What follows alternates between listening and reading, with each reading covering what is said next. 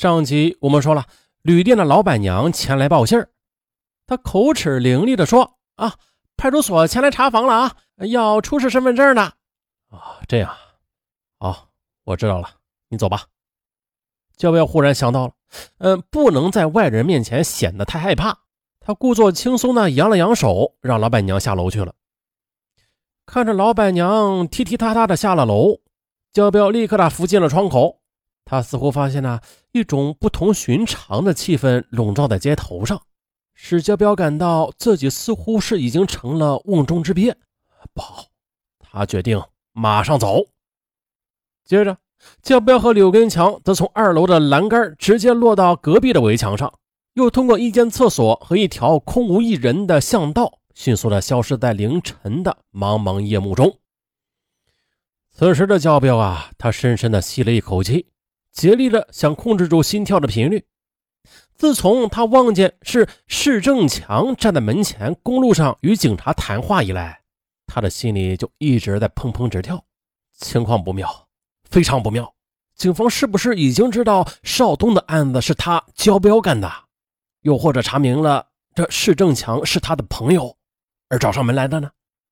是不是是释正强叫来的警察，为了保住自己而出卖了他们呢？接着，他故意的装出满不在乎的样子，不紧不慢地穿过一条小巷，绕过了市政强所在的街头。然而，他用眼角的余光看到的情况，足以让他感到惊恐。只见呢，两名穿着制服的警察，一名便衣警察，外加一个对他不忠、意欲把他交给警察而后快的叛徒。这个时候，连傻瓜都能看出来，大祸已经临头。不过，值得焦彪庆幸的是，他在警察到来的时候没有在施正强身边。他又返回穿行在正午时分的贵港闹市区的街道，一边在仔细的琢磨着下一步该怎么办才好啊。昨天晚上他还以为贵港这个小地方安全的很呢，施正强这个人呢和他是一条绳上的蚂蚱，在他半威胁半利诱下答应了他。并且按照他的说法，为他们提供了藏身之地。我们都是成年人，有理性的，好处谁不喜欢？是不是？这情绪一急躁，焦彪就会露出他曾经流浪街头时的无赖语气。他现在非常讨厌自己过去的那种哀叫式的声音，认为那是一种无能和软弱的体现。他停了一下，以调和一下口气。接着，焦彪又说道。我们得在这儿待一段时间，你得为我们提供饭菜、住处，以及在必要的时候撒谎。他在威胁的口气后边又加上了一点好处。钱嘛，你不用操心，我们会如实的付给你的。施正强，他做了一年多的正经事过去的言谈举止已经改变了不少，他现在的谈吐也变得文雅了。穿着也是变得时髦了，小日子过得挺红火的。然而，撇开那股正人君子的神态吧，他实际上并没有什么改变的。恰如施正强了解焦彪的真实本质一样，焦彪也了解他施正强的真实本质。施正强对焦彪的到来，既没有表示反对，也没有过分的热情，啊，一副平静如水的神态。这让焦彪莫测深浅。然而的，仅仅一个晚上，你猜怎么着？他身边竟然站着警察，没准的逮捕他的逮捕书都办好了，就等着他出现呢。哎，不过的，邵阳警方他不可能这么快。他暗自想到，又竭力的想让自己镇定下来。假如的，他和警方一道对他设下圈套的话。那为什么警车要停在很显眼的地方啊？啊，这一点不合乎常理。不过不管怎么样的，在弄清楚发生什么事之前，对于焦彪和柳根强来说，这明智的做法就是藏匿起来，或者逃走。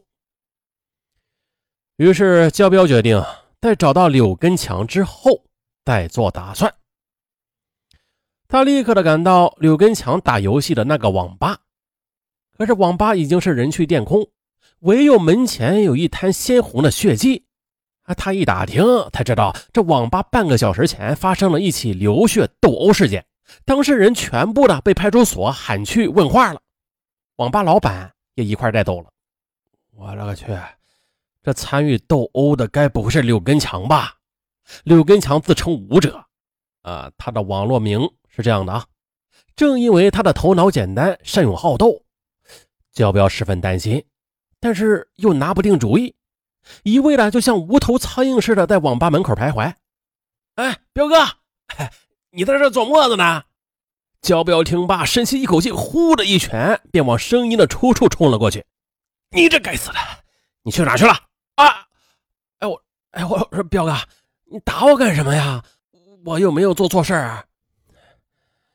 哎，我高兴啊，祥子，你还能好好的出现在我面前。焦彪忽然笑哈哈地说：“你看这么多不祥之物，我们该走了。”于是呢，焦彪便拉着柳根强，连住处也没有回，就径直的走到了火车站。直到上了火车，他们才想起，还有这行李还在住处呢，里边还有一张全国通用的信用卡呢，这卡里还有一万多块钱呢。但是此时晚了，他们也只能想想。而柳根强呢，直到归案的时候。他也没有想通，焦彪他为什么发了疯似的把他拉离了广西贵港，径直的却登上了开往上海方向的列车呀？焦彪又缺钱了，上次的本来算得上是做了回大买卖，但是这一路不顺呢，在邵阳就冒了大风险，又花了大本钱赶到了广西贵港，结果又遭遇出卖。他把在施正强那里丢了一大把钱看成了一时的挫折，他会因此付出代价的。可是接下来，另外找钱就成了眼前的当务之急了。他在浙江绍兴市的一条老街临河的旧房里已经租住了大半年，这里成了他四处作案后有避险安顿之所。他的作案工具如呃仿六四式手枪啊，还有几把各式各样的长短刀、铁棍，还有几公斤的炸药、四十几斤的雷管，都藏在这儿。他在房主面前自称是某公司的职员啊，绝对是一个正人君子。房主也只是按期收租，从来就没有疑心过他们的行为。但是现在他决定要搬走了。因为他已经派柳根强在老街后边踩好了一个点儿，准备下手。一旦成功，立刻走人。啊，但是呢，他还没下楼呢，便听到了不好的消息，就是柳根强进了某小区的保卫部。消息是好心人房东带来的，他呀正在帮忙着交标去说好话呢，啊，把柳根强给弄出来。柳根强在房东的证明下，终于是清白的离开了小区保卫部。他这一路上怕极了，但是他死都不会让房东看出来他其实有多害怕的。而造成他目前这种处境的是那个门卫，那是个糟蹋肥胖的女人，那栽在这么个女人手里，真是有损他的自尊呐。当时的他没费吹灰之力，就从他的眼皮子底下溜进了小区，他好像还在门卫室里睡大觉呢。啊，他自始至终的就竭力的把自己的脚步声压得很低，连小区里边那几只耳朵灵敏的狗都没有发现他的侵入。可谁会想到啊，恰恰就是这么一个假装睡觉的老古董，竟然让他这阴沟里翻了船。他检查着到底是哪家会更有钱呢？哪家又更容易进去啊？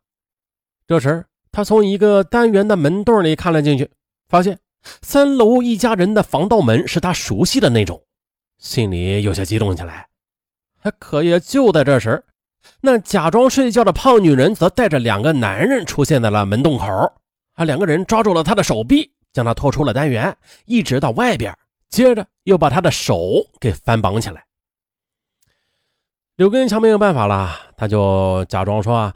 自己是某公司的推销员，在了解市场行情呢。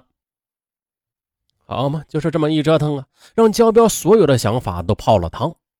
原因很简单，在这儿已经引起了别人的注意，那本地捞钱是不可能了。可是呢，马上搬离房主的出租屋，那也太露痕迹了。他只得把行李再次的解开，该藏的藏好，该摆样子的再摆好，然后两个人便灰溜溜的离开了浙江省绍兴市。啊，全面的调查摸底工作并没有白费，各方面的情况也反映了市政强和焦彪的关系委实非同一般，而抓捕组也有了重大突破。当他们拿着焦彪和柳根强的照片，在各个路口、车站一路搜寻到火车站的时候，那家小酒店的老板娘拿着照片，非常肯定地说：“啊，这不是小王吗？啊，就是他啊！对，他二十二号晚上在这里住过。呃，找他要身份证，他不肯拿出来，半夜里就偷偷的走了。哎，没错，这个小王就是焦彪的化名。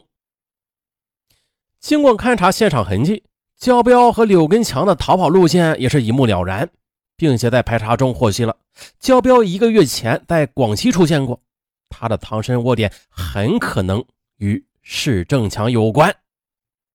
啊，下集啊，这交标他就该落网了，他们拭目以待吧。